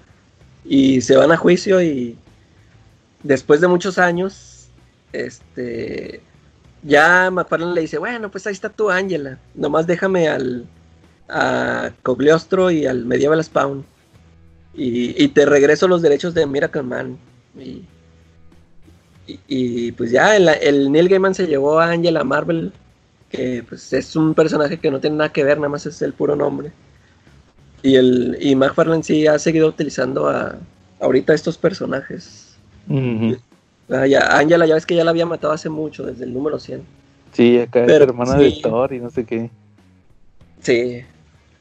Pero pues sí, Bueno. este, sí se volvió en lo, en lo que juró destruir. Oye, ¿y para qué, y para qué quiere Neil Gaiman los derechos de Miracle Man si no hizo Y nada todavía? hace. No ha hecho nada. Ándale, nomás este, nomás republicó lo mismo de las historias de Alan Moore y ya, lo suyo no, no, No le hace. Nomás sacó sus seis números.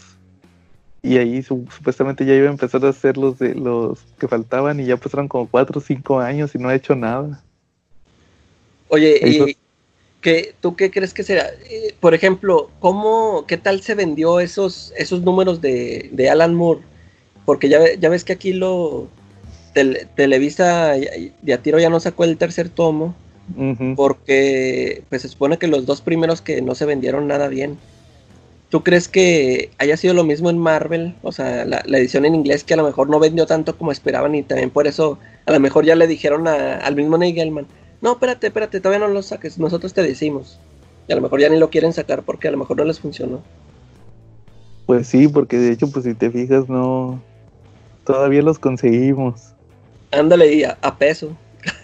Sí, baratos. A lo Pues mejor es que yo fue creo eso. que- ¿no? Sí. Es que yo creo que es el mismo problema que tienen los Facsimile Edition. Sí. Este, y los True Believers. Cuando se tratan de joyas eh, y cómics que fueron relevantes en algún momento, no se venden. Ahí todavía los encuentras. Sí.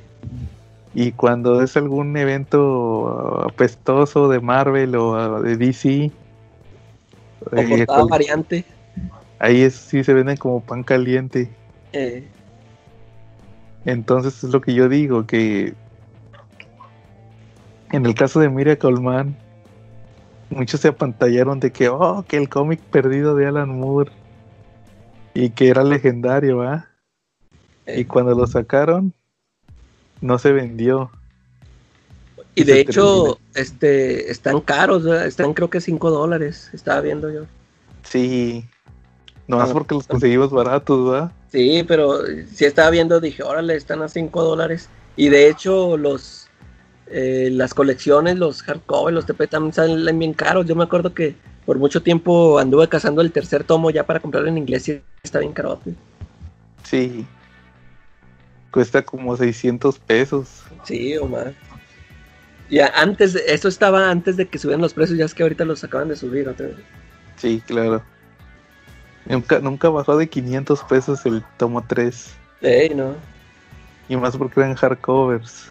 Eh, Y, y para lo que te daban en los... Y si te fijas, pues eh, lo que te daban el número 5 dólares, porque supuestamente tenía muchas páginas, pero pues no era ni la mitad.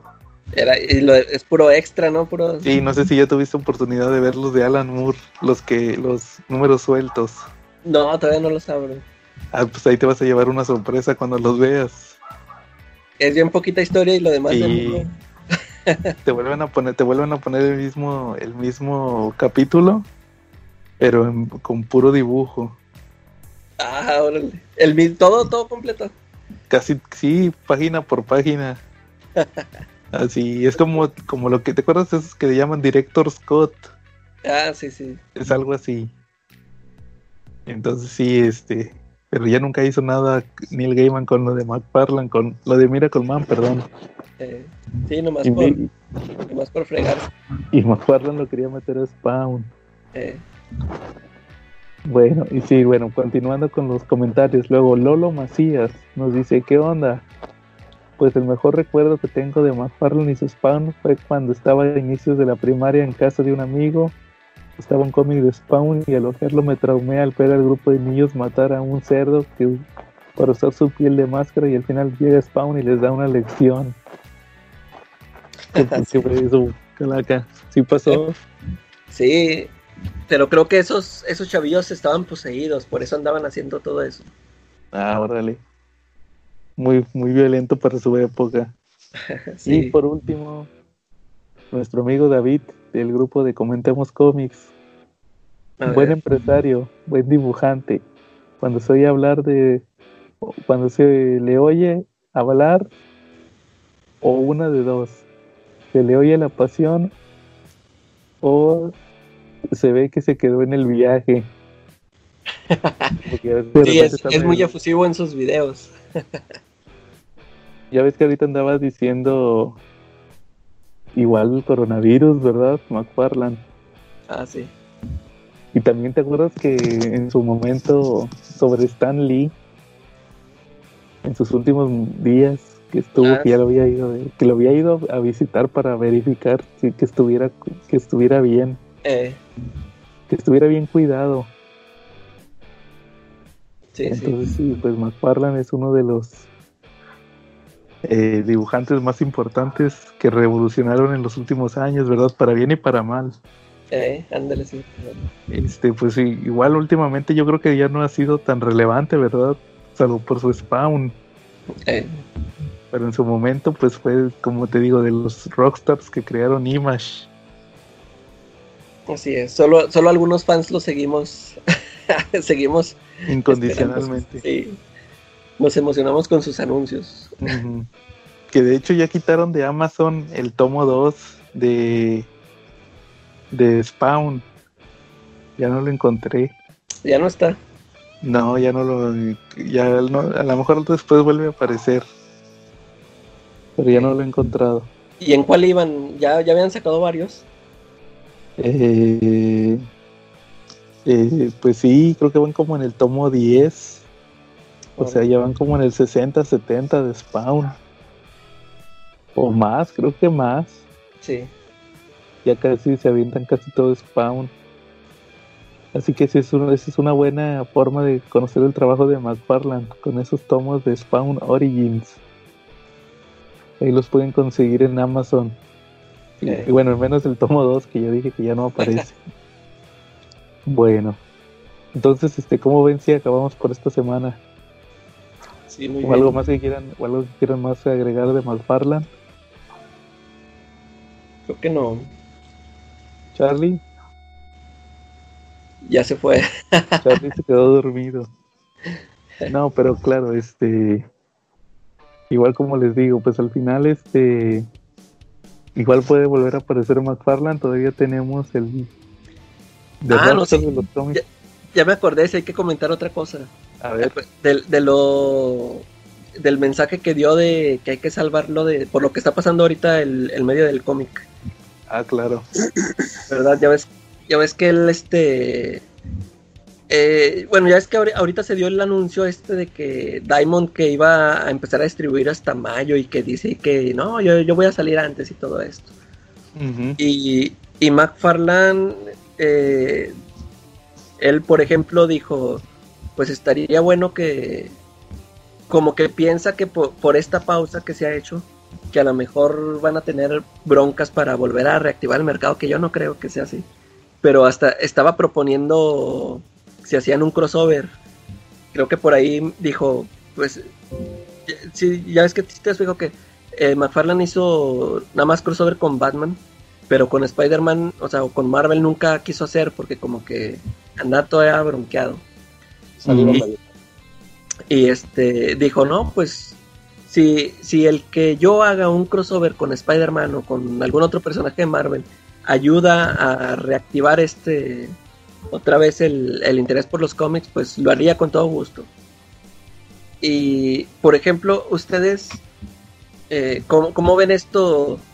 Se supone que no están saliendo ahorita cómics porque por lo de Diamond, por el mismo Diamond, ¿no? Que dijo, que él dijo, yo ahorita no voy a distribuir por lo del coronavirus. Y, y pues entonces si no hay nadie quien les distribuya, pues estos no van a poder este, andar poniendo sus cómics. Por eso dice, ya este, buscó otra alternativa.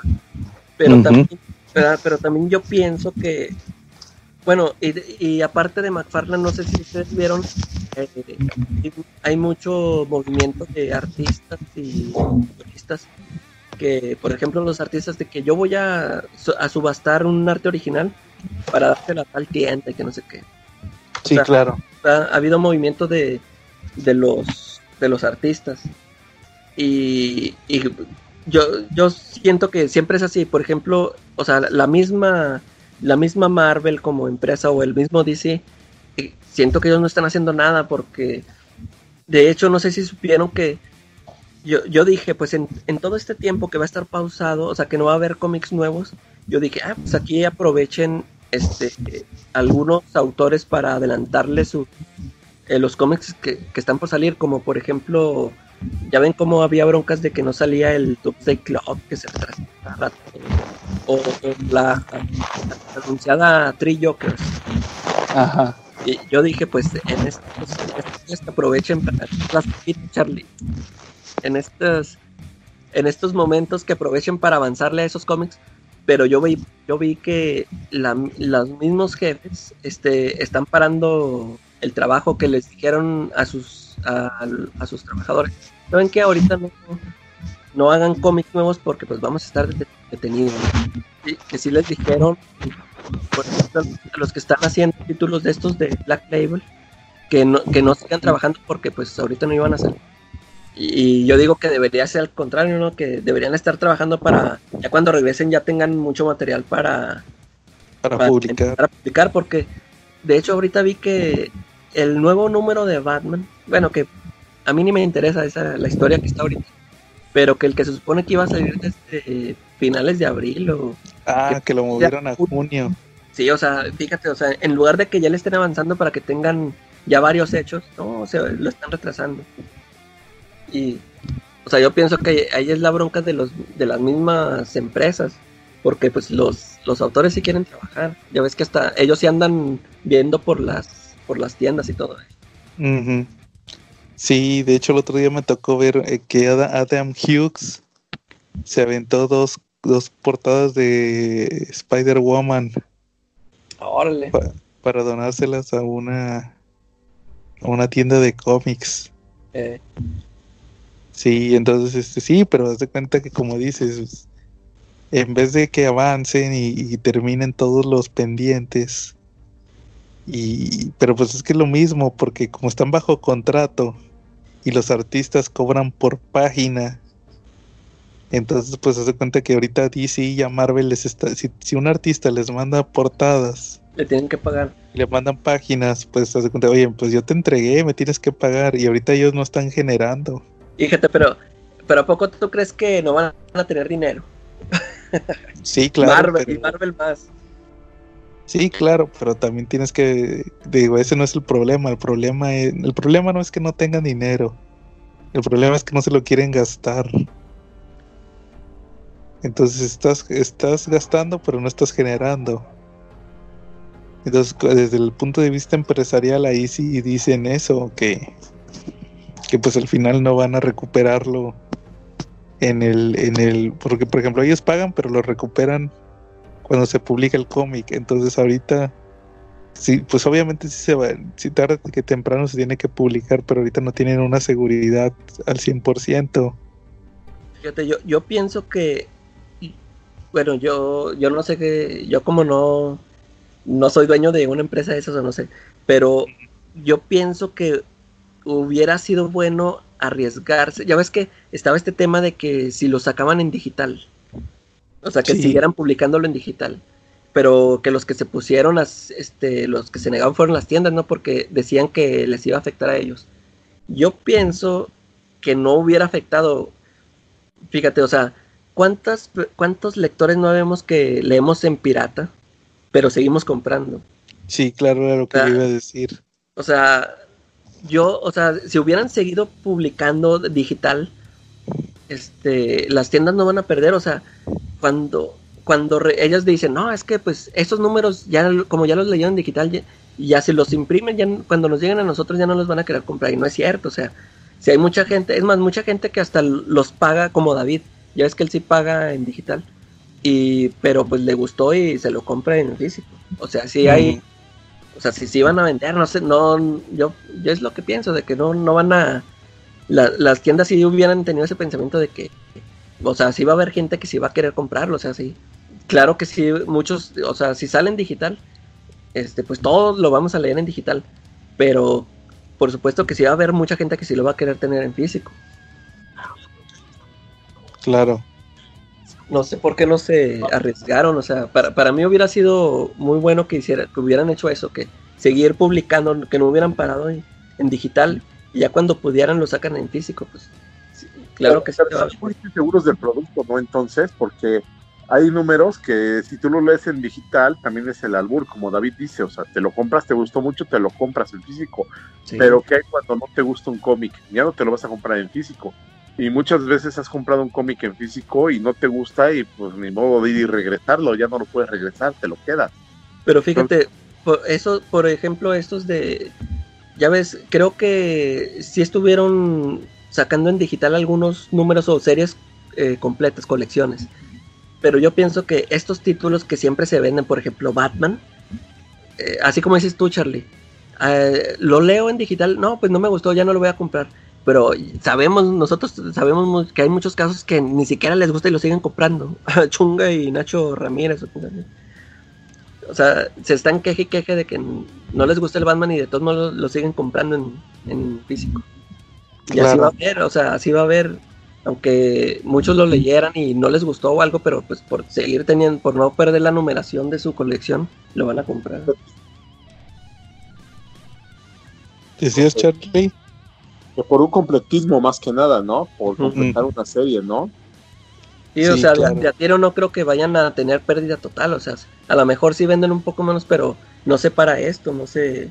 Es, ese mío que dice, que creo que por ahí menciona también más parlan de que, que están, a- están acabando como con la eh, el ritmo que llevan los lectores, no sé. Sí, claro. Sí, igual como dices, muchos, muchos lo leemos y al final lo terminamos comprando. Y Claro. independientemente, aun cuando tenga, por ejemplo, cuando yo tenía alguna suscripción, eso no importa, independientemente el, que comprar, que yo ten- tuviera que ir hasta el sábado por el cómic, yo ya lo había leído el miércoles Eh, para poderlo adquirir. Entonces, no, eso, eso yo no lo veo como un impedimento. Yo no entiendo por qué toman esa decisión este las editoriales de no quererlo sacar en digital. sí, o de, o de no estar generando más nuevos trabajos por mientras. Sí, yo Ujú. siento que no, pues sí le sacaron. Pero están rompiendo ciclos. Entonces, la habilidad de eso dijo Macarra y ahorita lo acaban de volver a decir Talata. Yo no había analizado eso. Y ahorita no, pero no lo había en este momento que ya no estamos rompiendo, rompiendo muchos ciclos y creo que te estás quitando un poco lo que es el vicio, ¿no? De estar comprando cada semana, de estar viendo cada semana conseguirlo. Claro, el vicio, el vicio de, de ir a comprar cada semana. Sí. Sí, sí, sí, mucha gente está ahorita en su periodo de abstinencia. Eh, pero no es una actividad que diga tú estoy desesperado. Este, o sea, hay veces en que un lector de comprar porque no tienes economía, por mil razones, ¿no? Este, pero incluso en los momentos en que no te los vas a comprar, a veces ibas a los para ver las portadas. No sé si alguno de ustedes le ha pasado. que Aunque sea Claro. ver las portadas. Eh, y creo que es un punto casi todos los lectores coleccionistas hacen. Pero ahorita se está rompiendo eso, o sea, si no está un poquito más de miedo salir a, a buscar por todos lados el cómic, ¿no? O sea, si Sí. no lo encuentran, porque yo les platicaba la otra que yo estoy seguro que yo tengo la esperanza y que esa esperanza no es una seguridad de que en el futuro, pues cuando pase esto van a publicar de nuevo todos los cómics y los van a, los van a de nuevo a, a distribuir, ¿no? Todos los que nos estamos perdiendo ahorita, ¿no? Que no tengo tanta preocupación si me llevo a perder algún cómic. Estoy casi seguro Sí, que van a distribuir, ¿no? sí, así es, sí, pues te digo, es que como es la primera vez que pasa esto, igual ya se más adelante van a tomar medidas sí. para evitar este tipo de situaciones. ¿Te imaginas que hubiera pasado esto este, cuando estaba por salir el último número de Doomsday Clock? No, cállate, Calaga. no, ahorita estarían haciendo teorías conspirativas de, de un micrófono, ¿no? Ya tendrían ustedes su propio cómic, ¿no? Sí, apenas así, así es ser nuestro, nuestro propio final. ¿No? Sí, Sí, no, pero ahí sí lo estuvieran exigiendo todos. No, sácalo en digital, sácalo en digital. Sí, ahora sí puedo decir, no, ya, ya supimos el final de Doomsday Clock, ahora sí, que pase lo que quiera. Eh, Sí. Muy Oigan, bien. y aparte de, ¿Cómo Charlie? No ¿Cómo? te oyes. Que aparte de Doomsday Clock, ¿en qué otro momento piensan ustedes que hubiera generado mucho, mucho estrés, mucha polémica, mucha abstinencia, mucho, mucho estrés por abstinencia el no tener un cómic? ¿Qué cómic creen que ustedes que si hubiera pasado esto en esa época, este, la gente hubiera hecho lo posible por tenerlo? El final de Civil War. Así es muy buena idea. Sí, ándale, Al sí, un evento que, que hubiera pegado mucho. Sí, imagínate encerrados y sin saber qué pasó, ¿no? Yo, Así yo tengo una teoría y viene con un sabor agridulce y todos aventando su, su celular, que en esa época no había. Pero vamos a imaginar que si hubiera y todos aventando el celular, la laptop, inventando madres. Spider-Man número uno. Imagínate, no mames, va a salir el Spider-Man número uno y está este pedo. Pues no, que lo saquen en digital. Yo lo pago. Te lo le compras la descarga, viene y mientas madres al mayor, ¿no, güey? Sí, No mamador, para esto, para esto me arriesgué, ¿no? ¿Sí o no? sí, claro. Oye, y aquí nunca se publicó. El, el Tormento sí se publicó aquí, ¿verdad? En español. En novedades Sí. editores, también en, Ah, en ah. Vid- también se publicó en novedades y se publicó también en TVG, en formato Sí. de hardcover. eh, hardcover. Sí. Pero lo, lo demás, lo demás, lo de cuando sale con Wolverine también lo publicó, también se publicó. Sí, claro. También. Y Órale. también. Pero, por ejemplo, yo. Es que era muy mala la distribución, pienso yo, porque muchos números se me pasaban a mí. Yo muchos no los vi. Sí, no, no era tan buena, pero ahora sí que caminando como judío errante los encontrabas. Yo me los encontraba ya mucho después en, en, esos, en esos lugares donde vendían revistas usadas. Y ahí me los encontraba y decía, ah, chis, sí, sacaron esto en mi cuenta. Claro. Sí, Sí, pero sí salió Spider-Man, donde salía Wendigo, ¿no? Sí. Fueron unos números donde salió Wendigo. Sí, sí los publicaron aquí en español. También publicaron el de Ghost Rider. Publicaron uno de X-Force, donde sale Juggernaut como enemigo. Y están en el World Trade Center y casualmente el World Trade Center es atacado por unos terroristas en los noventas. Cualquier parecido con la realidad es mera coincidencia, ¿no? Órale. De hecho, fíjate, yo me estaba acordando de un cómic donde salía eso. Sí, Luego me acuerdo, luego les digo cuál era. ok, me estaba acordando así porque vi el, el World Trade Center sí, y creo que lo destruyen. Sí. Y fue, an- y fue antes de... no fue un eso poquito que le- después. No me acuerdo cuál fue.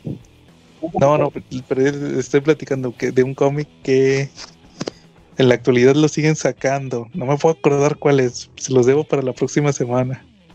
bueno, Donde sale el World Trade Center y lo destruyen y lo siguen imprimiendo. lo siguen imprimiendo con la destrucción del World Trade Center y yo creo que se lo pudieron haber censurado, ¿verdad? eh, Luego se los debo. La próxima semana les digo cuál es. Es que no me puedo acordar ahorita. Pues es que el cómic siempre alcanza la vida real. Así Después del ataque de las Torres Gemelas, ¿nunca viste el póster de Spider-Man hecho en México donde estaba en un edificio y decía, ah, chinga, ¿y las torres? sí. Sí, de hecho que se, que se reflejaban en el, en el, Ah, en los ojos. en la más, sí, Sí, y ya lo que, luego pues es que se fue como un fan-made, creo. Sí, no, pero fue uno así mexicano donde estaba el hombre araña y decía, ah, chinga, ¿y las torres? ¿Qué les pasó? Ya fue, estaba, el, güey. fue el primer meme. Sí, exacto. El abuelo de todos los memes. Así es, por un la- por algo se tenía que empezar. Sí, ¿no? Bueno, entonces, este, ahora sí, si no hay nada más que mencionar o algo, algo más, No, ahora sí ya. bueno, entonces si no hay nada más que mencionar, por esta ocasión estuvimos Joe, cuatro Sana semanas y sigo vivo.